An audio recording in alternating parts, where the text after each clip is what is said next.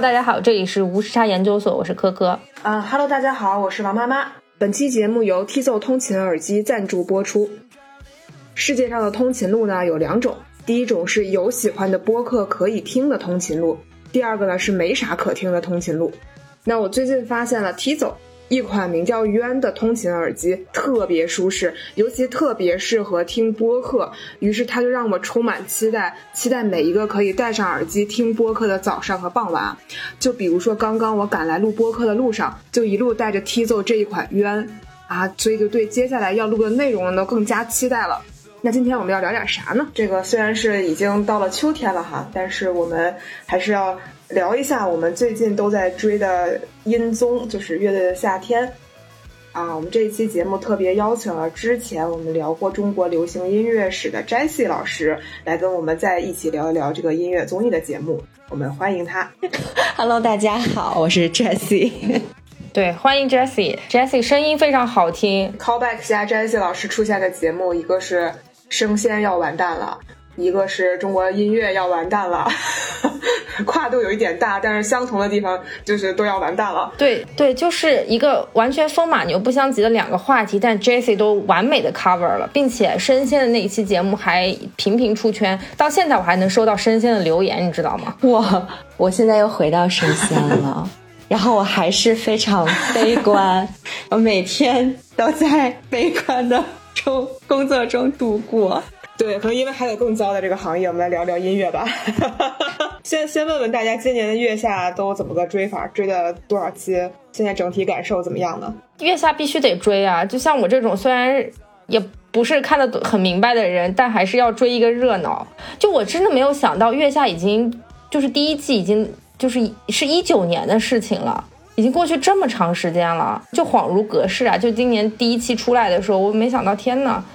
就是原来原来已经这么长了，然后后来才回想起来，哦，当时一九年的时候第一季结束了，然后评选出那么多乐队，然后还要搞全国的巡演，最后因为疫情。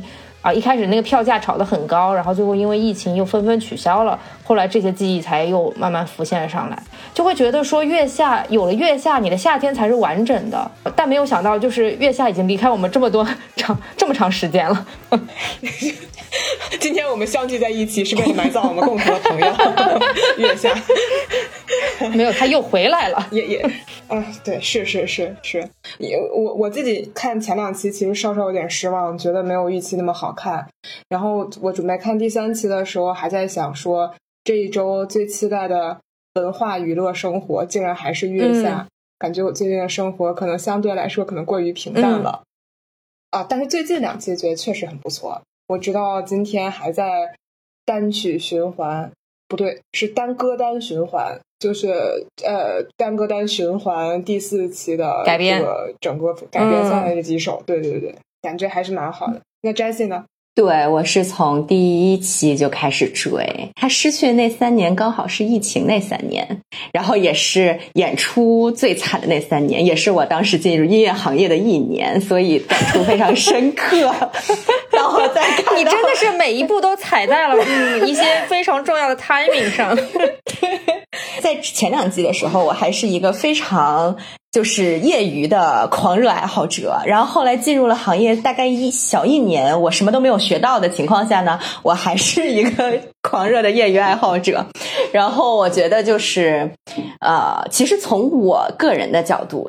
非常个人的角度，我对于今年的月下并不失望。就是虽然我觉得第一期不出彩是真的，但是可能因为我对于其他的流派已经太失望了，所以我对乐队的这个表现是相对的。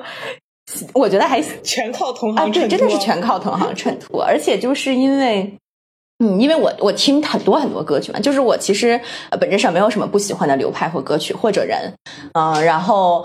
呃，其实有很多那些小孩儿，就是在可能上月下之前，大家不太知道，或者只有一两首出圈的人，在我的歌单里面躺了很久。对，然后我觉得，因为三年特别特殊的是，它疫情最惨的是 live house 的行业，就是演出行业。因为我当时刚好在行业内，就我能够体会到他们真的很可怜。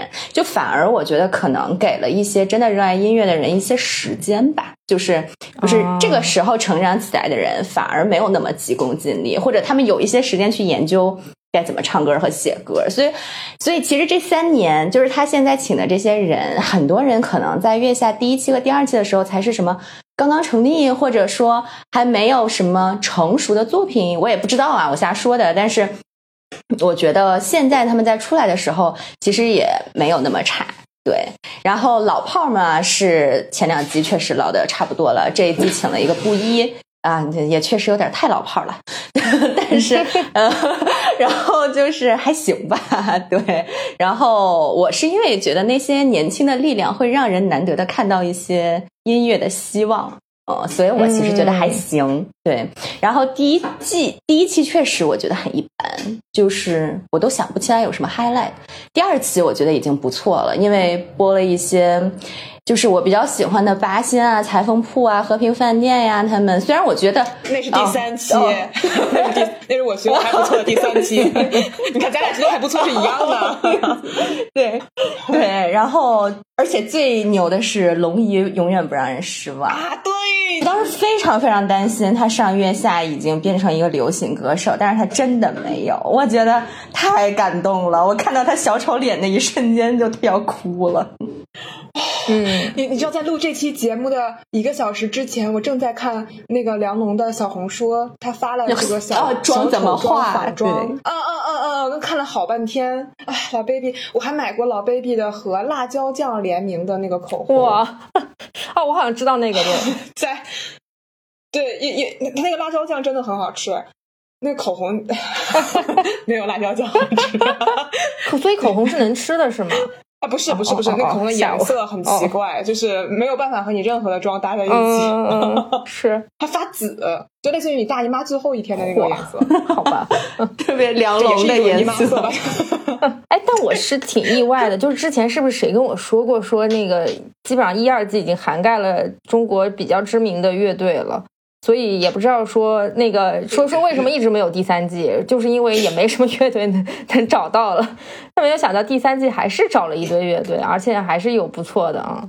是是，其实第一二季的时候确实，因为就是我觉得乐队它可能就是不是那么大众的一个事情，所以它不是很容易发展。因为乐队和摇滚还是两个概念。常年在摩登天空、草莓音乐节到处去巡演的人，有裤子啊，他们也是坚挺了非常非常多年，直到月下第一年一炮而红的。我觉得，对。然后我感觉，所以我一直对第三季 称赞的点就是，我觉得这三年成长了一些小孩儿。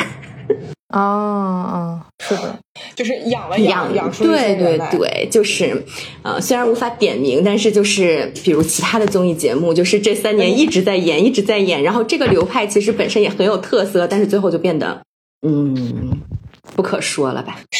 谁呀？嘻哈呀，对呀。但我觉得乐队的排列组合好像还挺随意的，就是怎么感觉以前的一些老脸明明是另外一个乐队的，今天在今年在第三季又去了别的乐队，或者说这个帮性也太弱了吧？哈雅特，因为哈雅特给全世界打鼓，对，因为因为就是就是这行业做的也就这么多，可能那些人能看上的互相的也就那么多，来回来去串台太正常了。对，特别是我看到那个辛爽和 Joy 赛片头的那个演出，对，因为我因为后来辛爽不是拍那些剧都成名了之后，所以很多人都开始扒他跟 Joy 赛往事嘛，所以你也略有耳闻，对吧？在毕竟在咱们也是在这个摇滚圈里面 浸润中，也有所耳闻这个东西。嚯嚯，不敢当，不敢当。我所以我用浸润，你知道吗？我不敢说我们在摇滚圈里混。就是我我之前看到一个呃形容。类似于呃，他们这个在这一期节目里面不是讲到说啊，也不知道自己当时为什么就大家都分道扬镳了嘛，然后又讲了一下怎么和好，说边缘给他拿了一盒炸鸡，然后哎，你说我们当时就为什么走成这样啊？你也不知道，我也不知道啊，哎，算了，那我们何必呢？就怕破冰了啊。然后我之我之前翻到了一个帖子，曾经描述过他们为什么分开，就是辛爽是政法大学毕业的。高材生，嗯，然后我我猜想，看上去他能做导演，应该也比较 J 型。他他在有一次演出的时候排练的时候，看见边缘躺在效果器上，边缘你也懂得，对，感觉就像他会做出来的花园里面拎出来的人，对他很生气，就莫莫名很生气，然后就走了。刘浩也很懵，就他们怎么就散了呢？其实刘浩当时好像还说不太会开车，然后就说要抢一个车，然后想说啊我们把人都开死算了，就这种很嗯，大家的情绪都不是很稳定，好像说一个契机是这样的。我主要是在月亮组看到了一个姐妹特别厉害的形容，就好像说啊，辛爽是一个。呃，一个老就是他们辛爽和边远老夫老妻，边远就是一个还挺爱老婆，但是啥也不会的令人糟心的老公。然后辛爽就像是操持家很久的这个老婆，有一天他实在是受不了了，然后就哎算了离婚。结果有一天边远拿着炸鸡找到了他，你注意哦，这个老公还是不会做饭，还在端垃圾食品。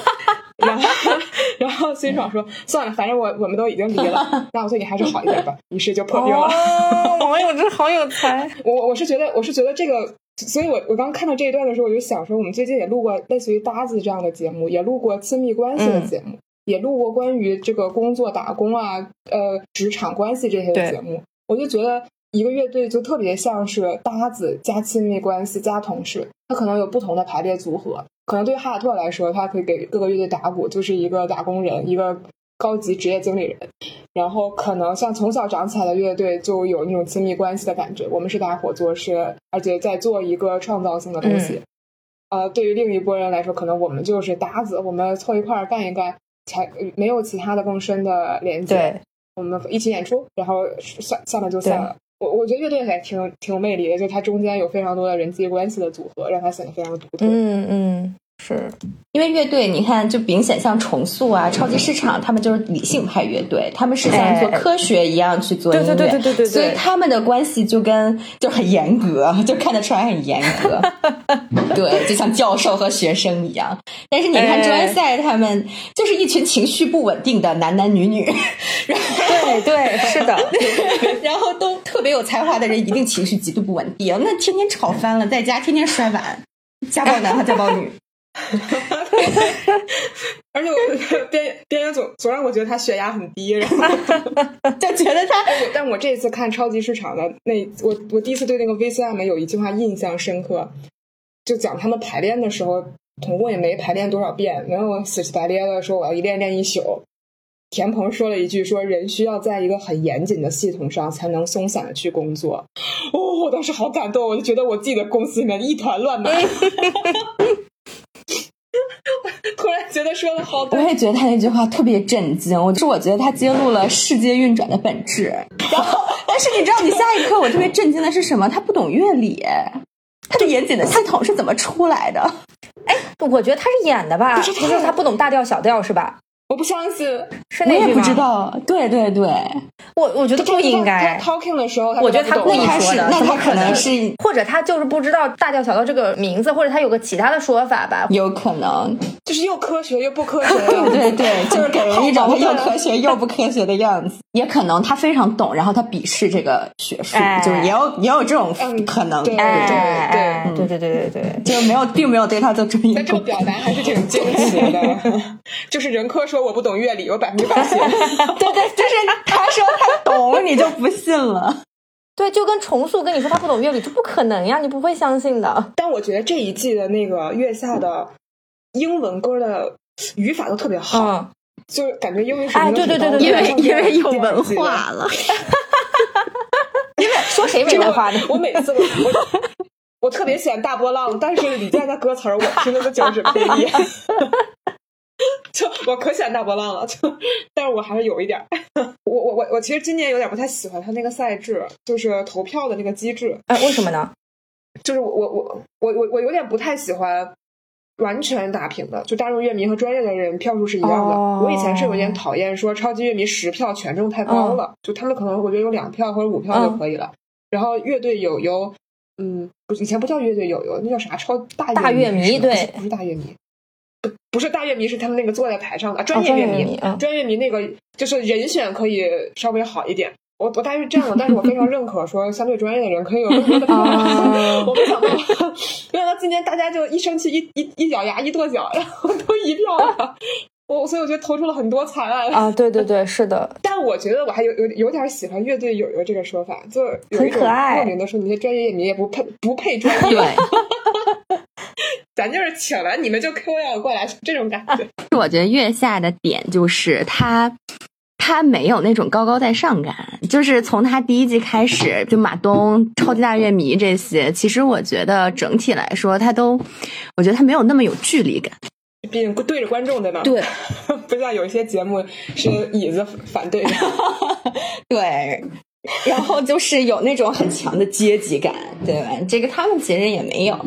嗯，就是我觉得，就是大张伟和马东俩人 forever 都是那种，对，就是插科打诨的，也什么都不懂。一个其实什么都懂，但是说自己什么都不懂。啊，所以就是，比方说到目前为止，你有印象？啊，你最喜欢的乐队有哪些？然后比较不喜欢的乐队有哪些？就是如果你要说这期这就节目里面，我觉得我印象最深刻的几个，一个是那个龙姨，嗯，龙姨第一位 forever，然后那个 啊，对，没得比。然后第二个的应该是那个麻原诗人的彩虹的微笑，那个点很奇怪，就是我跟大张伟 get 的是一个点，就是在小孩翻跟头那一瞬间。我看大张伟哭了，我就绷不住了。我都是我，我觉得我快五年没有写过网易乐评了。我以前在虾米上天天写评论，还是小小 V。然后我我今年重新写，真的是因为那一个瞬间。就是我觉得麻园的发挥也就那样，然后麻园也就那样，但是就那一个瞬间特别触动我。然后还有就是八仙的那个那个复活赛。呃，我觉得很高级，真的很高级。就八仙就是一个非常学院派、很高级的乐队，而且我非我挺喜欢八仙，但是很多人觉得他们太太听不懂了，就是他们其实唱的是迷幻摇滚。嗯，他们唱的这种流派其实也就是就中国唱这个人也不多，对。然后他们唱的不也都是英文吗？我为什么说他们有文化了？就是因为现在成长的这批乐队小孩真的比以前那些玩 live house 和地下的人有文化 很多。然后他们就是，我觉得他们还是比较令人深刻的，而且那个女主唱性格非常令人欣赏。然后还有。但其实我自己之前比较比较看好，但是表现非常差的乐队就是散人，呃，因为散人他日常唱歌是个大丧逼，就是丧逼到就是每一首歌都充斥着这个社会是个垃圾，我也是个垃圾，就是类似这种心态。然后，但是他他的那个曲写的很燃。然后就是就有一点点反差，我还收藏了挺多。然后，但是他上台唱的那个什么打工人，还有那个改编，我觉得改编纯属能力问题了。就是八仙的能力就是比他高，就说白了，就是在专业能力上面。对，那他走也是应该的。对，还有像裁缝铺，其实一个道理。嗯对他们都有点特色，但是还没有成长到那个程度，我觉得。剩下嘛，瓦伊娜肯定也是非常特色，但是瓦伊娜可能会面临一个很常见的乐队困境，就是他们可能很难走得很远，因为他们的风格太过特殊，对，而且很不容易出种类，就是没有那个 variety，哎，怎么说来着？我已经忘了。反正就是类似于，就是比如音乐它要红，或者你这个乐队要有 IP，它始终是需要大众的流行的很大的支持的。对他们很容易就是将来就没有。对我觉得，但是我觉得人家也不图这个。呃，所以你就觉得说他在商业上是不太可能走不太可能，但是他非常的有特色。嗯嗯嗯嗯。啊，我不喜欢火星电台。嗯，一直都不喜欢，并且也不会喜欢 啊，没有什么理由。对，我们发这个会得罪人吗？可可？就我个人 得罪大台，得罪日坛了，我们会。就是他们也不算吧，就是他们有一点偏，就是嗯，常常常规正常的制作人，对，也挺有才华，但是反正就是就是放在乐队里，他会显得他很没有个性。我觉得路遥知马力，我的妈呀！哦，这个电影我都反应了一下啊。王妈喜欢啥？有什么？那肯定是二手呀！我是多年的二手的粉丝。我很多年都就喜欢二手很多年了，我家里有很多那种红红绿绿的周边。我 疫情的时候，我不经常自驾去东北吗？我在车里面，只要在东北，都在放二手的专辑。直到现在，它在一个你明显感觉到很局限的空间里面，还能有自己很多的表达。那个 Chat PPT 呀，我又学会了新的卖弄啊！不不不，你又学会了新的卖弄，然后后面是 Chat PPT，后面就是 AI 合成。非常追时事热点，嗯嗯，一样很很辛辣。我我觉得他包括他不能穿女装了，啊，于是他有新的这种妆造，整个是一个很完整的，从视觉上到表表演上的一个。他很尊重舞台，是的，嗯，然后包括蓝衣，呃，摇篮，就我我以前没有觉得他很出挑，今天我的眼睛都离不开他。他 以前有这么放飞吗？我怎么没觉得呢？哎，不重要呀。对我我我觉得很不容易，因为他也本可以吃老本了，也也也本可以在，就是本可以吃老本了。他其实也不用来上月下吧，他的知名度对吧？对，哎呀，嗨，他不是推了两届吗？他前两届说自己应该当评委，然后，然后，然后不就打脸了吗？不就来了吗？谁知道谁知道中间经历了什么呀？就怕自己也打自己脸吗？但这不重要，我就觉得还还是很好。我就还说，他以前曾经是我，我甚至都觉得应该前三个乐队吧，就我最喜欢的，我会追的那种。我我我我我很讨厌，我要说很讨厌咖喱三千。因为我在一个我真的搜，因为他一开始有人说他这个谐音的时候，我不相信，我还去搜了一下，果然搜到了报道，他们是接受了一家非常主流的媒体的采访的时候，说自己这个谐音是佳丽三千，让我觉得油的我都有点受不了了。然后他在舞台上卖周边的时候，我也觉得非常的油，就好像说举办了一个全国播客大赛的时候，我跟科哥上去，那那录录的也不咋地，但是开始卖袜子。你你想你想想这个场面，你会做出来这样的事吗？对，这个有一点跟调性不符，对吧？你但但是我就觉得，哦哦，当时就啊，这个第二句啊，怎么回事？我也不太喜欢这个年纪的人还在唱，虽然我觉得李鹏的声音还蛮少年感的，但是我还是很难接受，就这么个一把岁数了还在唱这个。就你你你要说小，说实话，对呀，就是散人啊，什么橘子海那个跑调那个歌，然后 然后或者是。太离谱了，对吧？要胡笑春啊什么的，就是很年轻的人，那你啊，那我们再慢慢进步也就算了。你这个还得往回退。哦，我散人不喜欢的点是因为我确实有文字洁癖。嗯，我我总觉得他们歌词写的，我怎么说就没什么，就特别像是，哎，就特别像是香菱学诗的时候写的第一首。你能 get 到吗？就是 我搜一下看怎么写的。哎，刘老师来了！哎，说话之际，我的这个诗人朋友刘晓松老师上线了。你是为了来听我对歌词的看法吗？不敢当，不敢当。呃，对，这个中插一下，就是对，今天晚上明明就是在赶工的刘晓松老师特意啊放弃作业，带烂，然后。加入到我们这个节目里面的，特别感谢刘耀松老师在上一期我们录短视频这个节目从选题的贡献和我们一起聊的太好了，一起上了首页，成为我们第二最受欢迎的节目，还请大家收听。不好意思，我来晚了，跟大家打个招呼，我是刘晓松。然后之所以会录这一期呢，当然也是受诗人朋友的邀请。我们中国有句老话说，对诗歌感兴趣一定会对歌词感兴趣，所以说大家就是对月下非常感兴趣，这样。好，这个这个 Jesse 应该不知道这个梗，是因为我俩。我已经不记得为什么我们在录上一期节目的时候，刘晓松老师表达了自己对诗歌的热爱，以及他也在创作现代诗。我一拍即合，我说我也创作诗歌。于是啊，我们两个人就互相认为彼此都是诗人朋友。小松老师不是在写 rap 哎呀，一点微不足道的小技巧了。这就是现代诗吗？怎么能这么说呢？上一期已经给大家详细论述过 rap 和现代诗之间的区别。如果大家还搞不清楚的话，请去收听上一集。啊，是。行好的，不好意思，是我先说错了，我先回去重新听一下。我就说散人的歌词非常有香菱学诗的第一首的感觉，就是，嗯，就是月挂中天夜色寒，你听听，全是大白话，嗯，就多加一点东西都没有，就是观察也很有限，感觉像凑了字儿的这种感觉。我而且我很讨厌那个副歌，就是我不平庸，我不普通，你知道这歌我们行话，它叫合，它叫合掌。就是他上上下两句，他其实一个意思，还用了俩不一样的词儿，就表现了自己词汇量不太得当。就他哪怕叫我不平庸，我不平庸，都会比现在这个效果好。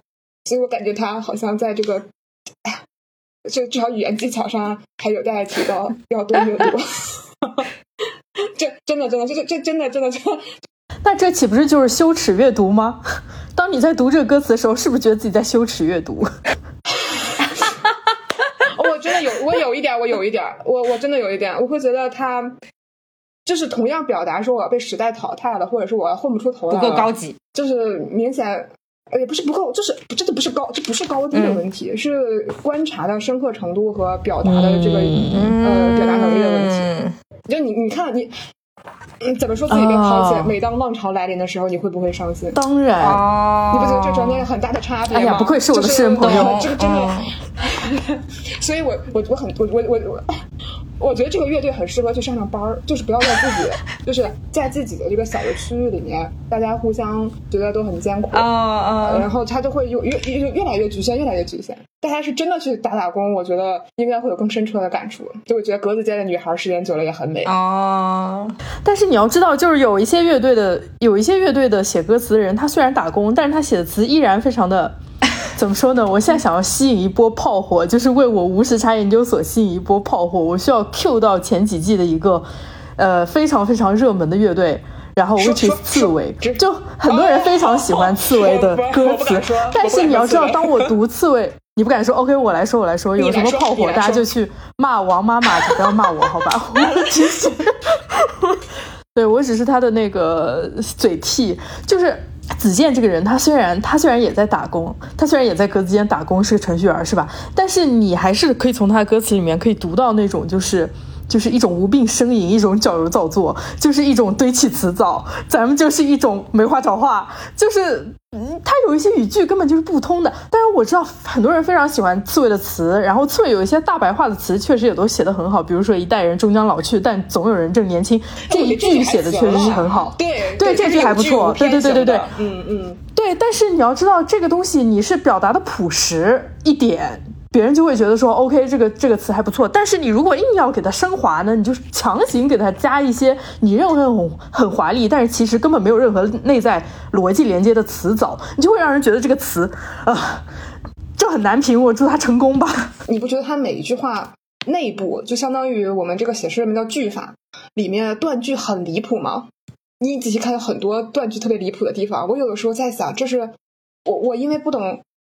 那个歌歌歌和就是我不懂音乐和文字放在一起，我一直以为是这样，是不是让他会歌更好写一点？我所以，我才不敢批评。但 我只看这一行字儿的时候，我就觉得，他你他不觉得自己断句有问题吗？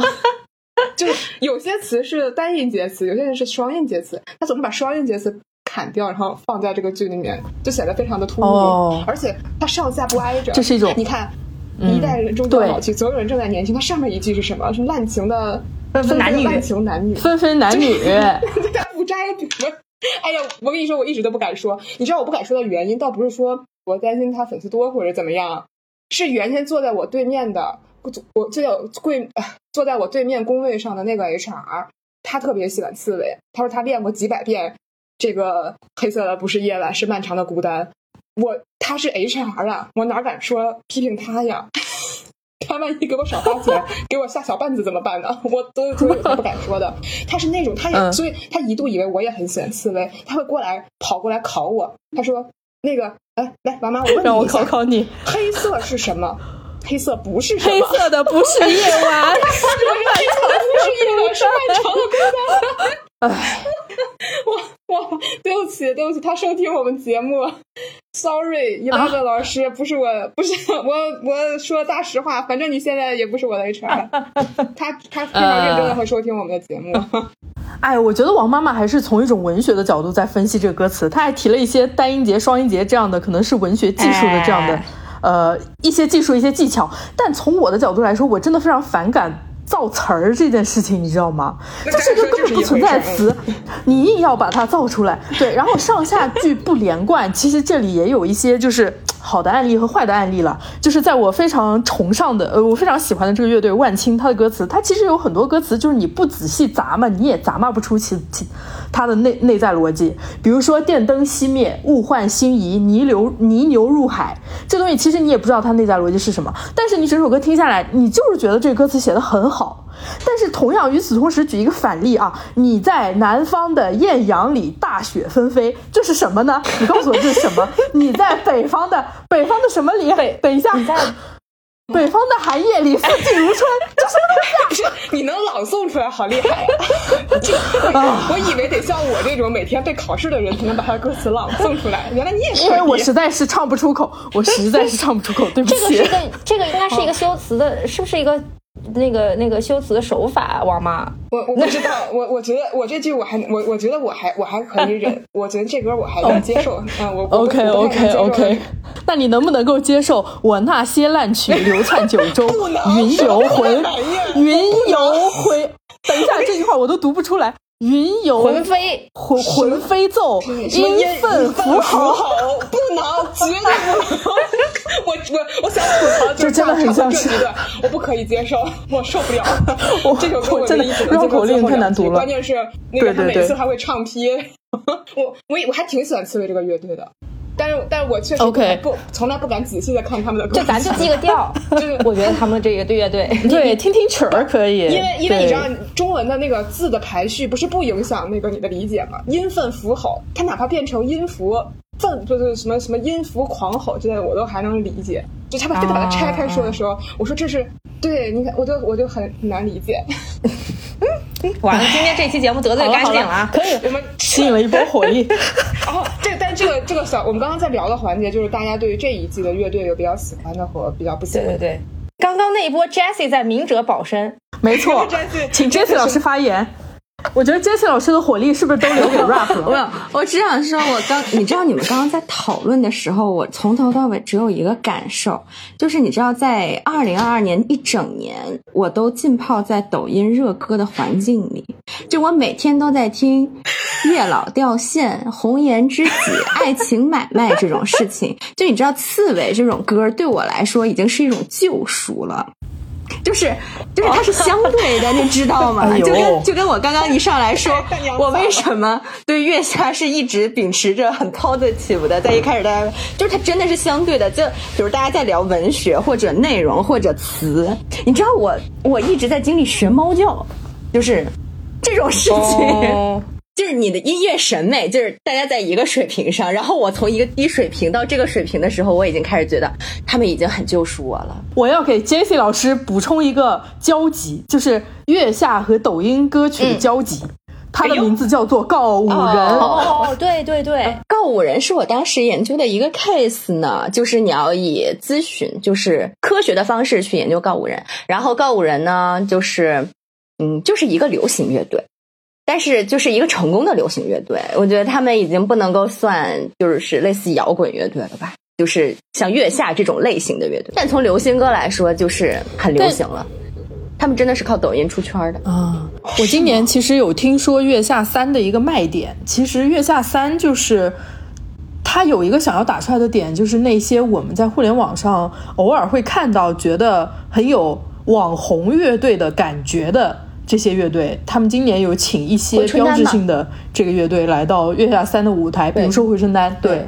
回春丹确实是，但回春丹我我还我觉得还可以，回春丹还可以，回春丹的梦特别娇和艾米丽都很好，回春丹的初恋其实也很好。其实你知道，回春丹的初恋是网易云音乐的企划做出来的，就是他找了一帮不太知名的人，哦。就是很早以前他找了一帮不太知名的人去唱各种怀旧，这个我知道。对，一下子就爆了，然后是在抖音爆的。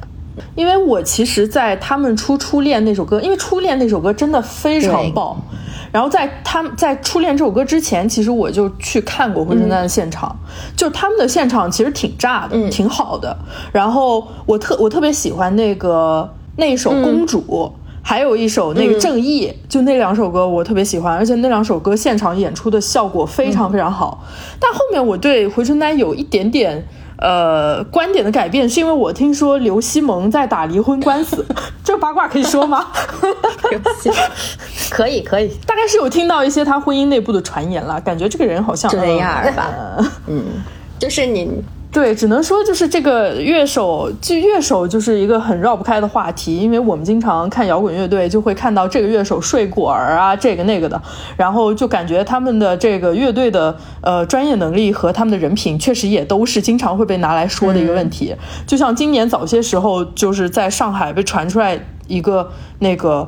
管笑天性骚扰，我不知道你们有没有关注到那新闻。管笑天是是脏手指的主唱，是的，是的，是的，看到了，看到了，看到了。对，就是毕竟做乐队的人的。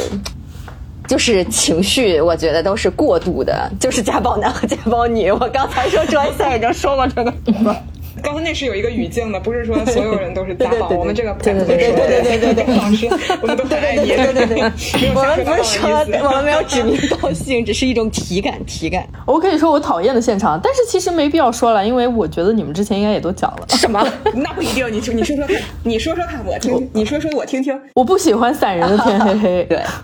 没事，我没说天黑黑，我说的是蚂蚁。你可以继续鞭尸，因为我我真的。你知道，我真的是一个，我是孙燕姿的一个很大的粉丝，我特别特别喜欢孙燕姿。然后他们唱《天黑》唱的我很绝望，你知道吗？我觉得我的天真的黑了，就是在我听那首歌的时候。然后改编赛的时候，我其实很喜欢瓦伊娜的那个好久不见，那个对，好久不见，瓦伊娜好久不见挺好的，我觉得有一种化悲愤为力量的感觉，就是他把这歌整个的 变了。是这个，你怎么是这个感觉呢？啊，不是啊，就还觉得还挺乐观的嘛，就觉得说 OK 了，就算你的人生行进过程当中，可能真的有一些人，他们慢慢失去了，就是失去了彼此的联系，但可能大家老了之后会一起去云南养老之类的，就是会在景德镇一起做陶瓷。对，嗯，我其实挺喜欢回春丹的那个彩虹的微笑，王心凌那首彩虹的微笑。啊，彩虹的微笑。其其实我也挺喜欢的，而且他们出舞台会唱《梦特别骄傲》，我是挺意外的，因为我我本来以为他们会唱《艾米丽》，我觉得他们只要不唱《初恋》，我对他们就能加十分。哦，是吗？我特别喜欢 《梦特梦梦特别骄傲》，就是这个单曲当时特别出来，呃，这个单曲当时出来的时候我就很喜欢。大家没有人 Q 到安达吗？呃，安达我们不是留给 Jessie 老师细细点评吗？但是安达其实我觉得就是。很难点评啊，就是他来这个节目就是一个音综音乐综艺的设计，就是就是就是这音就是综艺的设计，它一定是分的。就你看二手玫瑰小孩乐队，就是年轻的民族乐队要有，然后什么什么特性的乐队，就跟上节目设计人设一样，每个乐队也是有乐队设计的。然后安达就类似于一个补充，就他 anyway 都要有这么个玩意儿在这儿，对。你说，如果说它本质呢，它是个挺牛逼的乐队，挺牛逼的蒙古乐队，跟杭盖乐队一样。但是我觉得让他们来参加这个节目也是有点作弊了，就是没什么好比的。我觉得不一样的东西。他甚至跟那个第二季的哈亚是不是都没法比啊？他跟哈亚，哈亚很好，戴青塔纳嘛。对对对，是的。就就我感觉他们是负责一个一个功能。他们，但是哈亚比他们还是更流行一点。我觉得安达有点儿。太，他们他们是他们就是歌唱艺术家，就是我不能说他们不艺术，而且他们唱的也挺好听的，就是那个《江代尔英雄赞》也很好听，你要听听他们其他的蒙古歌也挺好听，就是很震撼。但是他就是就是这样，对我觉得让他们去唱《孤勇者》就是作弊。哎，除此之外，我想补充一下，我我因为刚刚那个刚刚那个环节我没有参与进来，所以我想补充一下，就是。这一季其实有一些我在开播之前就会关注的乐队，因为就是可能是之前看过现场，或者是觉得还不错的。然后就是一个是康斯坦，康斯坦其实我之前一九年就在成都看过他们，对。但他们这次感觉怎么感觉有点好像没有斗志的样子？就是他们来参赛的唯一目的就是为了让大家知道美好的事可不可以发生在我身上。这首歌是我们唱的，可能谁都不认识吧，没混熟。有一个很好，有可能吧。康士坦对，嗯，有一个很好笑的事情，就是我一九年在北京看康姆士的现场的时候。然后当时康姆士在台上跟我们说，就那个时候康姆士也还没参加月下呢。然后那个时候康姆士在台上跟我们说：“你们今天是不是有人以为这支乐队是康斯坦，所以来到现场？我们不是康斯坦，我们是康姆士。他们俩，他们俩真的 分不清。这个，哎，这个我有一个小小的那个秘辛，就是你们还记得第二季他们那个宣发的时候，是整个所有的乐队穿戴着一个黑墨镜，穿黑衣服拍一张大合影吗？嗯哼。嗯，就类似于这些宣发的物料，我当时有朋友在，呃，就说，呃，大家也知道，我们这种经常面临狗屁工作的，做就做这种行业是吧的人，就宣传啊什么的这种，就难免遇到这些事情。他当时觉得最体谅打工人的就是康姆士乐队，就只有他们几乎没有做任何的修改。就随便吧，都行，你们就好干就行。其他的都康姆士真的很好，是的，所以他们真的是个至少人非常好。对，我我我对这种体谅打工人的 乐队啊，或者其他明星啊之类的，都会有分外的好感。对，因为我之前看了一个主唱的专访，就康姆士他们那个主唱好像是一个缅甸华人，对对对对对对，他是从缅甸过去的，嗯。对，就感觉整个从小到大的成长过程都特别艰辛。对，永永驻还挺惨的，是是。永驻那一期是他有那个乐乐队我做东嘛，也是他的一个衍生的，算是访谈综艺嘛。嗯，呃，康姆士是跟五条人一起，就是就上的那个，竟然我觉得他们凑在一起聊会显得非常的不尴尬，就感觉很好。嗯嗯嗯，就是永驻当时讲他是怎么从缅甸过来的，然后还参加了一个什么考试什么的，对，就很很艰辛。是，祝康姆士和康斯坦都成功吧。月下确实太像了。对，月下致力于每每一季找一个康开头的乐队。我挺遗憾的，我其实特别喜欢老王，但是你没有过来。老王之前上过这节目吗？没有，我而且一直传有他们，然后就没有。我疫情前看的最后一场 live house 就是老王的，而且是我先发现了这个乐队，我还以为他是一个河北乐队，他太像了，非常是个台湾乐队，太像万星了。当时台湾出了一批乐队，他就是一个台湾的万星。是，然后我觉得特别好，我就我就买了，然后也不贵嘛。结果我刚买完之后，我还给别人推荐，他们一开始就说我看看吧，反正票也很多。结果出了那个李国庆。他当时分享了老老老王的一首歌，就是那个我还年轻，给我一杯酒。然后，嗯嗯，对，然后那个鱼鱼在底在这条朋友圈底下，他们两个人对骂，然后上了个新闻，老王乐队立刻售罄了。我当时气死了，我说我的宝我的宝藏乐队竟然这种原因出圈的，啊这太好笑了，可生气了。但是你知道老王这个乐队他名字的来源吗？是什么？我不知道，不是他们说 对，应该就是隔壁老王。你们知道老王乐队的英文名叫做 Your Woman Sleep with Others，这一点让我有点不太舒服，所以 妈耶，妈耶，对，所以我真不知道这个，怪不得他们的歌让李国庆感受到了共鸣，那确实是真的，是。然后有人向他们求证团名的由来，然后他们的回应是说，对，就是。偷汉子的那个老王，什么偷汉子的那个老王，就是隔壁老王。老王，隔壁老王不是被偷的那个吗？哎，哎，不重要，不重要，不重要，反正跑题了，跑题了。对，我们说回来啊，对这一季的，对对对。然后我还我还特别喜欢八仙，嗯，刚刚也说到，真的是很宝藏的乐队。这个这共神，这个，这是我当时那个看看爱情神话的时候就专门去找的那个。然后还有灵魂沙发，就这个乐队是不是是不是 没有什么没有什么镜头，对吧？一剪梅，但是我对我听他们的歌，其实我还挺喜欢，对我觉得还不错。没选好呀，感觉选了一个非常平淡的。我觉得他们上节目都没敢选自己最燥的，怕什么？真是的。对今年的回锅乐队，我有点不太理解为什么九连还要来。我也不理解，对，为什么要来呢？就很奇怪，是觉得自己不够火吗？九连无法再给大家那种他第一第一嗓子出来那种惊艳的感觉，就是再也不会有了。是的，真的没有了。对，但当时大家还觉得，就是比方说没有演成夜游神啊，然后被小乐，全是被小乐干掉了。我现在还有点想念小乐，感觉装成那么 real 的人也不多。那那那我们就整个说一下，就是啊，我们把范围再拉大一下。就感觉很多综艺啊，特别是一些国产的综艺，好像一开始前几季都挺炸裂的，留下了非常多大家印象深刻的舞台。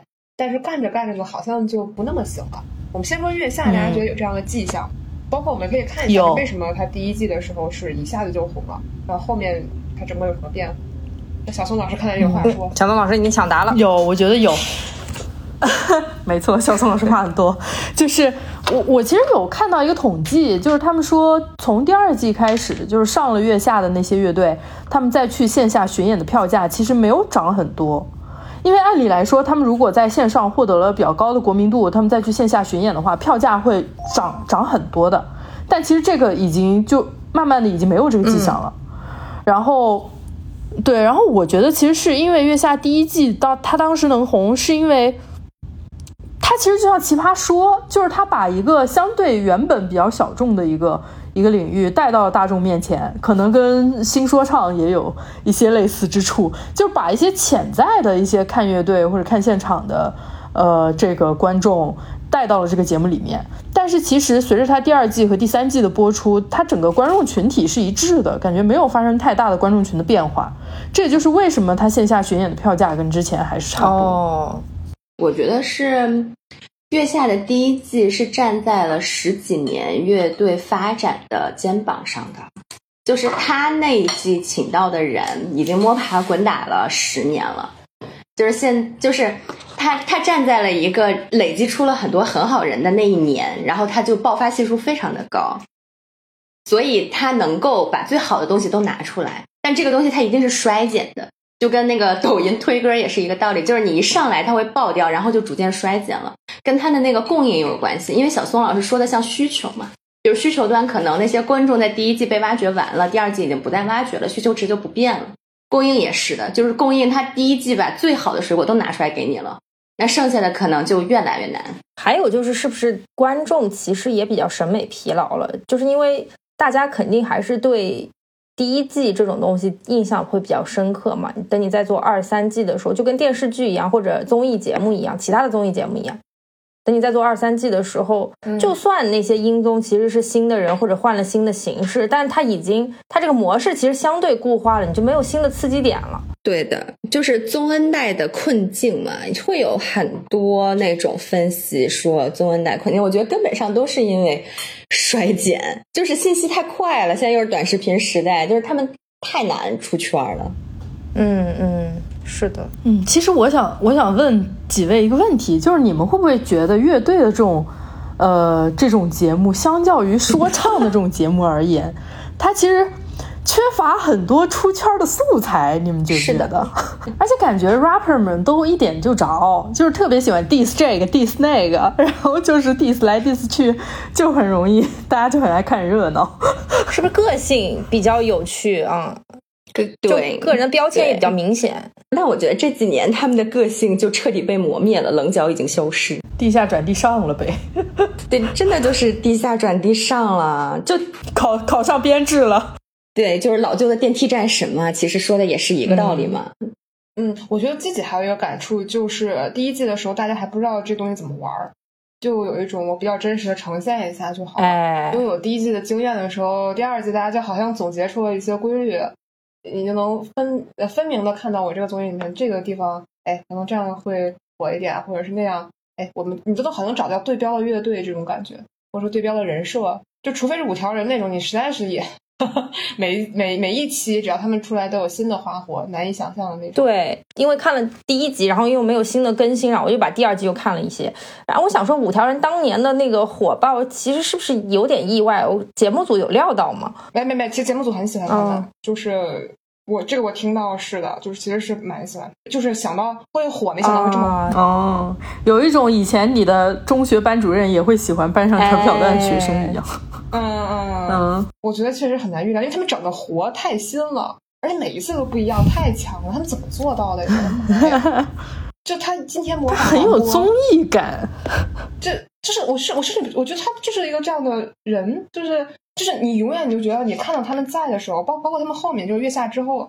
你你都会很期待他们这一次又要搞出什么事儿来，所以就是说，像他们这种个性鲜明的，我我感觉搞乐队的没有那个 rapper 那么个性鲜明，像那个五条人这种的，其实是很少见的。嗯，文化人吧，我不知道，我觉我觉得他们的梗还挺不是那种，不是那种搞怪的或者低俗的那种。我没说，我没我不说 rapper，我不是说 rapper 讨论这种，我我我就他们总是会能让你多多想一下，就是他其实是有点什么想想法，因为。他们自己的演唱会我听了嘛，就是今年七月二十二号。说白了，那个阿莫跳之前他唱的两首歌，一个是阿琳娜，一个是在码头。在码头那首歌甚至现场都没有放字幕出来。然后它背景就是广州的城市变迁。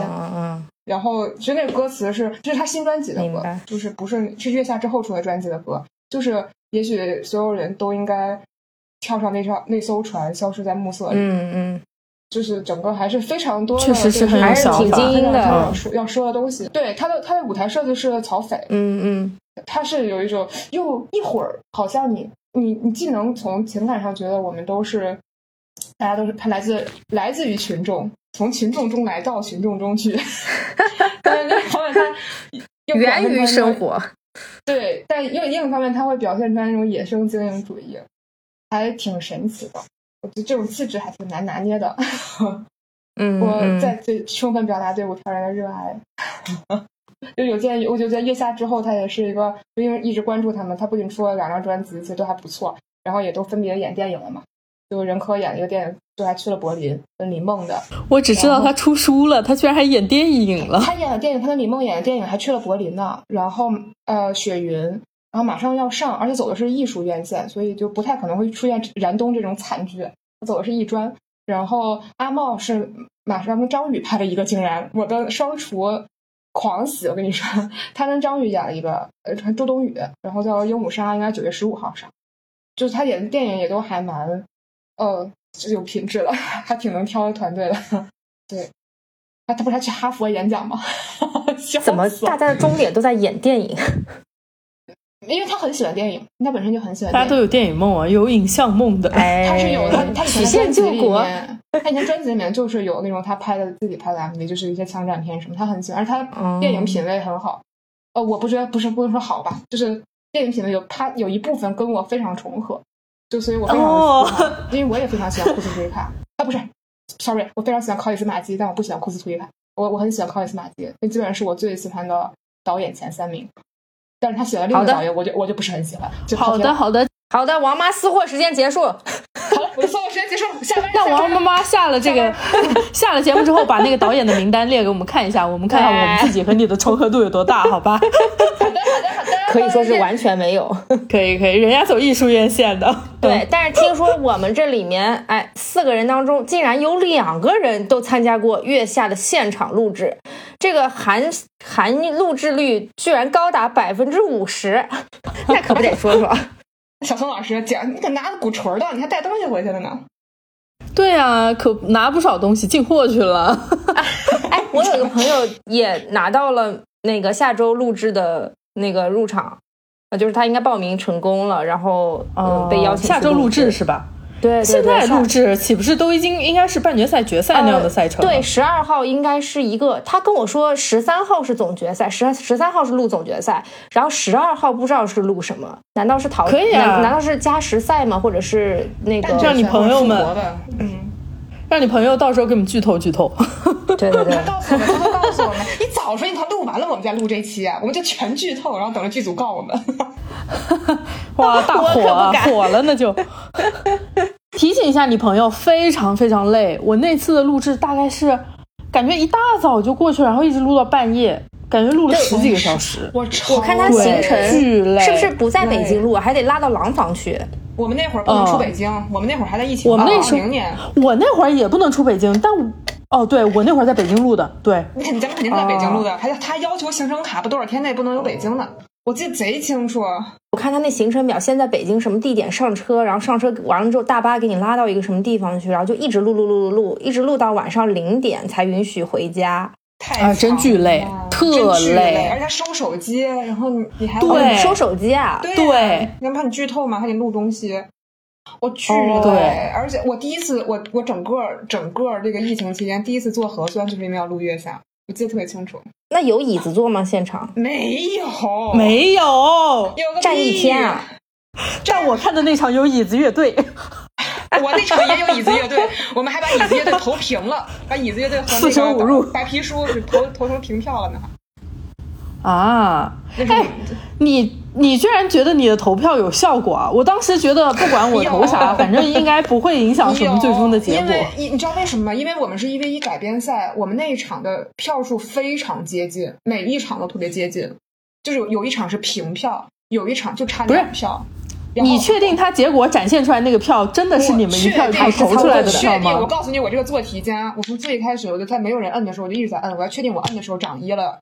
摁掉的时候减一了，然后我我每次都是最后时刻投，我就看我就看我就看着我那个票涨上去了，我每次都是这样的，我都可那个，我就我跟你说，我们做题家全都是较劲了，我就一直在算先出现的乐队盈率高还是后出现的盈率高，因为我特别那肯定是后出现啊，不是我特我最遗憾的就是我应该是中间吧，不是这没有你们那个是不是一不是一对一比嘛？他说一 v 一 PK，我说一 v 一 PK，你你那个你你录的他就小松录的是。第一轮嘛，前面的对对对，第一轮上场第一场，对对对对，我说就是谁谁赢谁谁赢谁输这种。我当时特别生气的是，我我那那那场第一个是，啊夏公主，夏公主，呃马赛克，谁呀？马赛克。哦哦哦。然后他们那种，我就是你你你想，我们那个时候的情境都是就是你想那是七月份录的，然后前面都憋了六个多月了，那疫情憋成那样了，然后一看这种夏公主这种他们马赛克那种特别。嗯，那骚的啊，就是这骚，对，又骚又感觉可以上啤酒的那种感觉，大家都很嗨嘛，然后就投的一下投特别高。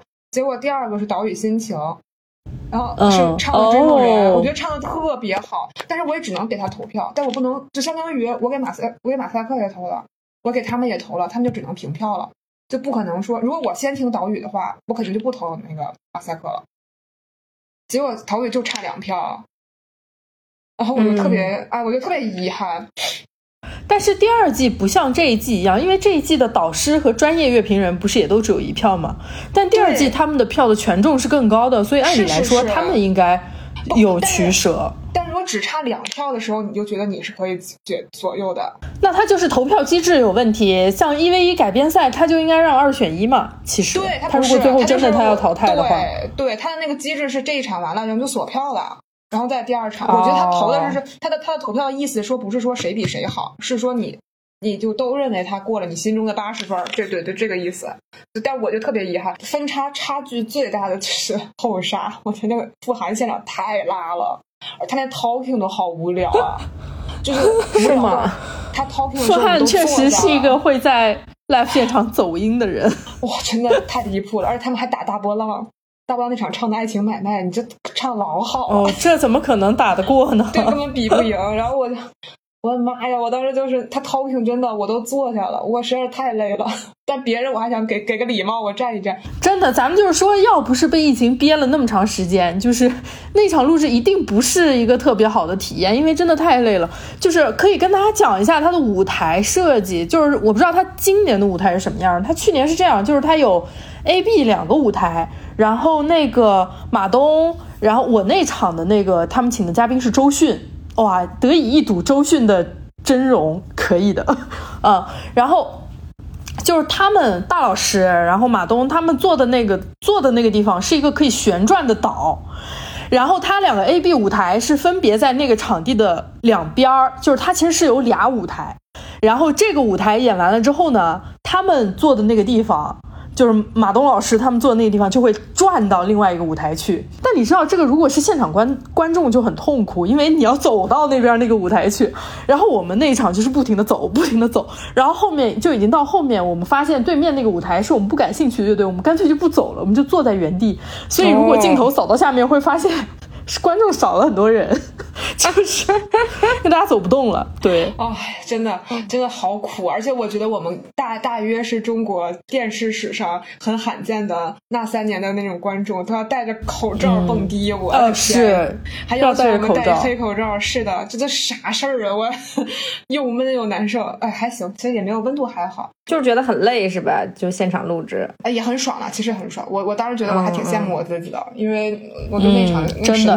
主要是主要是憋太久了，嗯而且现场确实也挺好蹦的，就是确实有一些很好蹦的乐队，对。而且舞美做的我觉得很不错。其实你要是音乐节的话，你有的时候糙一点的或者音响差一点的是很难是有那个舞美的，那个音音乐对，嗯，我我整体还是很快乐的，觉得那我我觉得那一天是我二零年很最开心的几天之一了，就是哇，压抑太久了，那一年二零年真压抑太久太久了。就你很需要这种宣泄，所以二一二二年他没有做这个节目，到底是因为什么原因？我记得好像马马东说的意思就是养一养乐队，就是刚才 Jessie 说的那个，而且我觉得这个特别明智，特别明智，而且他后面不是做了那个什么喜剧大赛吗？我觉得挺好。对对对对对，那个也很好。是的，但是但是其实同与此同时，同一时间还是有其他的音综也同时同步上线了嘛，对吧？看音综比较多的。姐妹，就是来说一下有哪些印象比较深刻的烂尾的，或者是越做越差的音综啊？我觉得都挺差的。我 完了，这期节目怎么办？因为我的妈，因为 你说你的，因为不是因为我二三，我二二年在等于在天蜜工作的时候看音综算是一个必修，就是我还是要认真追的。然后啊，我觉得生生不息做得好。生生不息港乐季做得好啊，那个很那个做的很认真，至少我觉得他是有尊重艺术的。然后那一年同时还有好多音综，你们应该都不知道，叫闪光的乐队，梁龙也去了，我记得好像是。哦，我好像知道。然后那个天赐的声音，对对，嗯，然后还有还有中国好声音，然后这里面的宗恩代就是天赐声音算一个，中国好声音算一个，然后还有就是那一堆嘻哈，我已经说不出来名字了，反正就是什么嘻哈盛典 rap 之类的那些，对，然后我都觉得很一般。因为他们都是，因为他们每一个综艺除了嘻哈，就是嘻哈只是在自己这个圈内玩嘛，但是也有点就是上上到 upper ground，它就不太不太像以前那样了。但是其他的综艺基本都是秉持着你要有流量明星，你要有一个流派，有一个乐队，有一个 rapper 这种各种各种组合都是一样的，就是他们都是一样的模块，一样的配置，一样的去搞，然后每一个人都在做翻唱。啊，来回来去，然后我真的觉得就是《生生不息港乐季》那一年还是不错的，但是我觉得芒果做的还是有有一点良心的，就是坦白讲，嗯，就是虽然它是有剧本、有设计、有各种安排，但是我真我觉得他们做的是有良心的。然后我觉得爱奇艺也是有一些良心的，然后爱奇艺会有一些就是努力。对，在里面就是做这个流派的努力在里面。然后至于你说被封掉的《中国好声音》，我觉得他们做综艺就跟洗钱一样，我都觉得。可可，咱们这期节目你看看，酌情放成付费的吧，我怕我怕以后你以后优酷上来投广告呢，太可怕了。您正在收听的是无时差研究所。无时差研究所的粉丝群已经开通啦！你只需要在微信搜索“无时差研究所”同名公众号，就可以找到入群的方法。添加无时差研究所管理员二维码，管理员通过后就可以拉你入群啦。如果你喜欢我们，欢迎在小红书等社交平台转发并推荐我们这期节目。同时，也欢迎你在这期节目的详情页下方通过打赏按钮给我们送来你的心意。啊，对所以我们会因为这档综艺。开始，或者是比以前更加关注国内的发展，就是国内乐队的发展嘛，包括也会更多的参与到像 live house 音乐节这样的现场演出吗？啊不，我现在下午还跟刘老师在回忆，刘老师。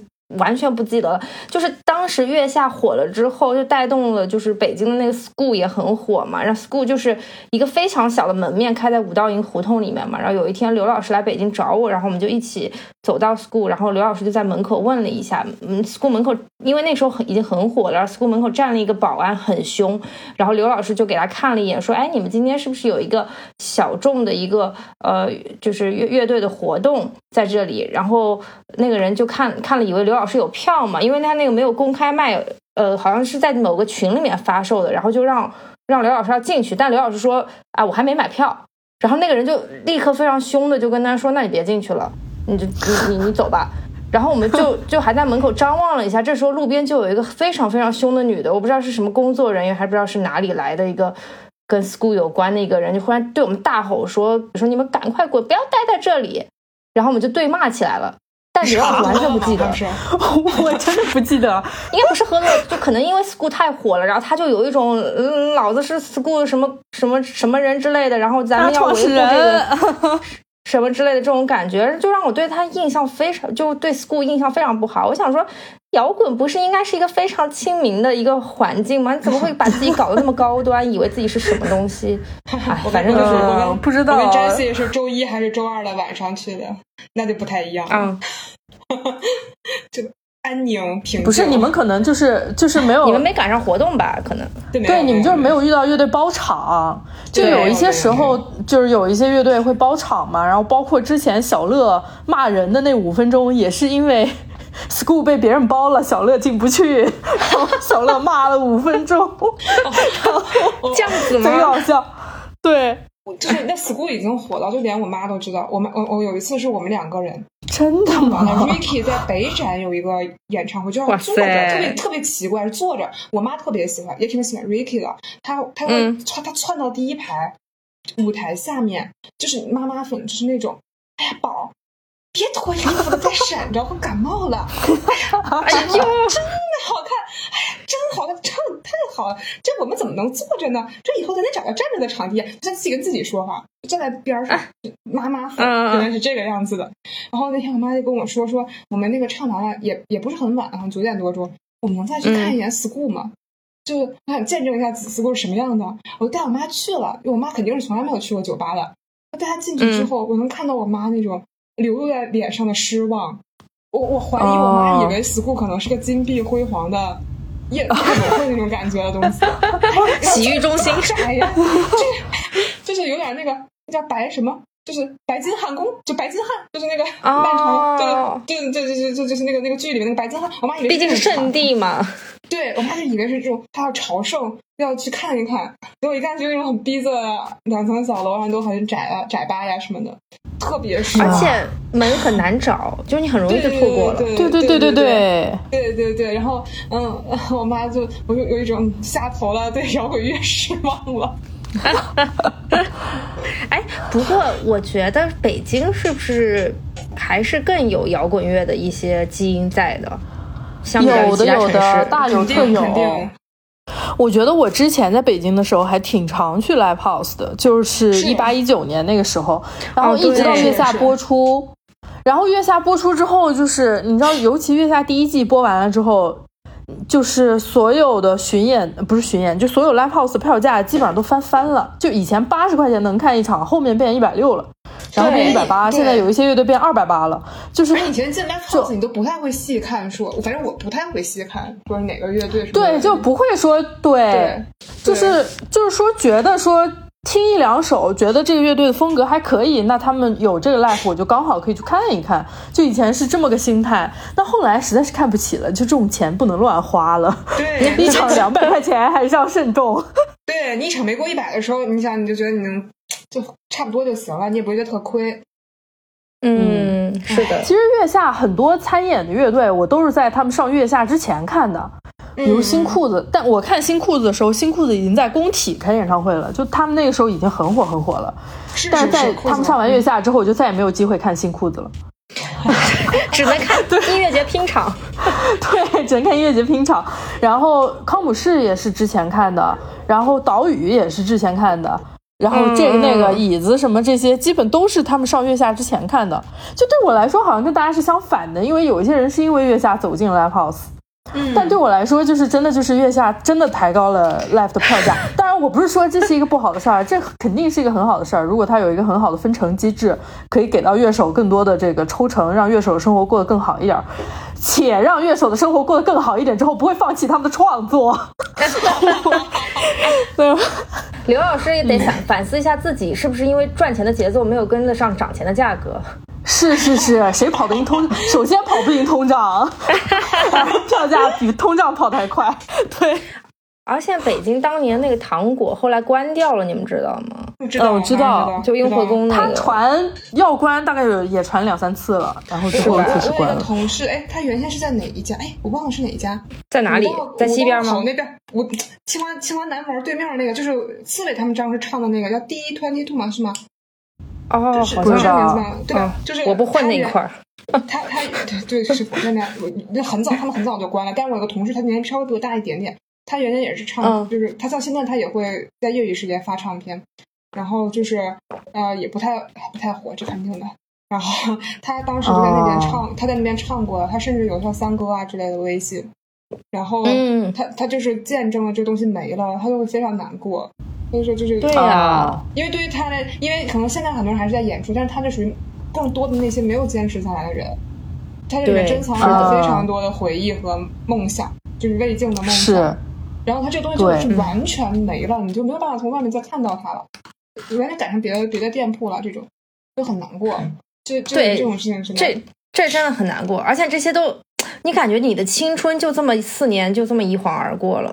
就这么没了。北京真的好北京还有一个没了的 live house 叫猫，就是我们现在在北京看的那个猫 live house，不是曾经的那个猫哦？是吗？不是。对，曾经的那个猫是新裤子。新裤子有一首歌，就是赵梦在里面唱。对我从鼓楼走到猫，那个猫是老猫，不是现在这个猫。老猫。对，对是老猫。哦。但我想说，音乐节的票价。嗯，你玩那音乐节，我现在真的是看不起了。我以前以前看音乐节，就几年前看音乐节是四百八可以看三天，现在是幺零八零看两天。对，四百八是一天的价。现在我一九年的时候就感觉到翻倍。我看了上，我一九年好像是看了上海的那个麦田，十一月份的，那是我应该最后一个音，就疫情前最后一个音乐节。我当时觉得好贵啊！我当时觉得自己下了血本。没想到越来越贵现在看，起来那还是真的。太贵了，我真的看不起音乐节了。我之前一九年的时候，有一次参加一个很不想去的团建，我当时有一个同事把心里的话给说出来了，他就说我才不想参加团建呢，我不想跟他们吃吃喝喝，我现在只想安安静静的回到家，打开月下 看一下。嗯，嗯，我我我真的觉得这个就是我们为什么还需要月月下，因为我们生活刚才说到了经济下行，也说到了我们各种一筹一筹不展的生活。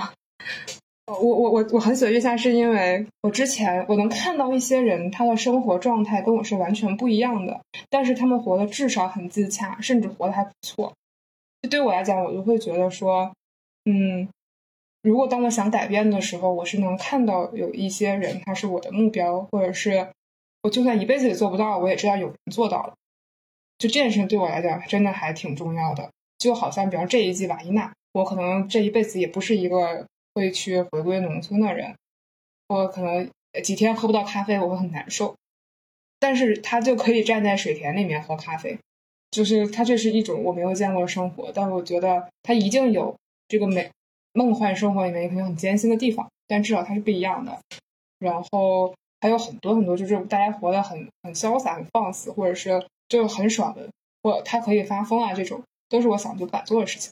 这个是我觉得我看月下最开始的意义，就好像第一季的时候，因为更加的明显，可能可能其他综艺的人他都会有一个剧本或者是端着的，特别是第一季月下的时候，大家想骂就骂，想说就说，或者是我小追追溯我的那个乐队历史的时候，有各种分分合合、神经病的那个 经历啊，就是都会让我觉得很欣喜、很新鲜，很想去呃前可能会去试一试或者怎样。就这个这个对我影响真的很大，而且每次就是看演出，嗯，刚刚提到我我我还是会在涨价的时候还是愿意去看，就是因为每次现场那感觉特别不一样，我都会小咀嚼很久，哪怕一次 live house，、对我都会回想很久，就就这个是我很多就我们生活，我觉得它每天跟前一天都是一样的忙碌和相似，就这种一个一个小的标杆，它就会支撑着我，哎。好，我距离看五条人的演唱会还有二十天，还有十天，还有五天，就让生活充满了期待。嗯，特别，我现在就会把期待变得更具象一点。哎，就是还有两天就有新的月下了，嗯，就是非常感谢这档节目给我续命，让我吊着还能干活。对，是的，是的我让我，的歌单里面充满了新的音乐，还能看一看一些乱七八糟的人。嗯，大家但是但是也要祛魅，不要，尤其小姑娘千万不要去混这个圈子。大家欣赏作品，对，远离嗯奇奇怪怪的人。好，那今天节目就到这里啦。然后欢迎大家在五十二研究所的群里面跟我们互动，也欢迎大家在评论区留下自己的想法和看法。我们会在评论区选择一名留言精彩的幸运观众，送出本期节目赞助商赞助的耳机产品。对，有什么就就就都怪王妈妈。什么就怪我？这哎，咱们这节目能对某某某几个 ID 不可见吗？这个那个功能，我到时候跟小宇宙和喜马拉雅他们都提一下啊。好，那今天节目就到这里啊，谢谢大家，拜拜拜拜拜。You know I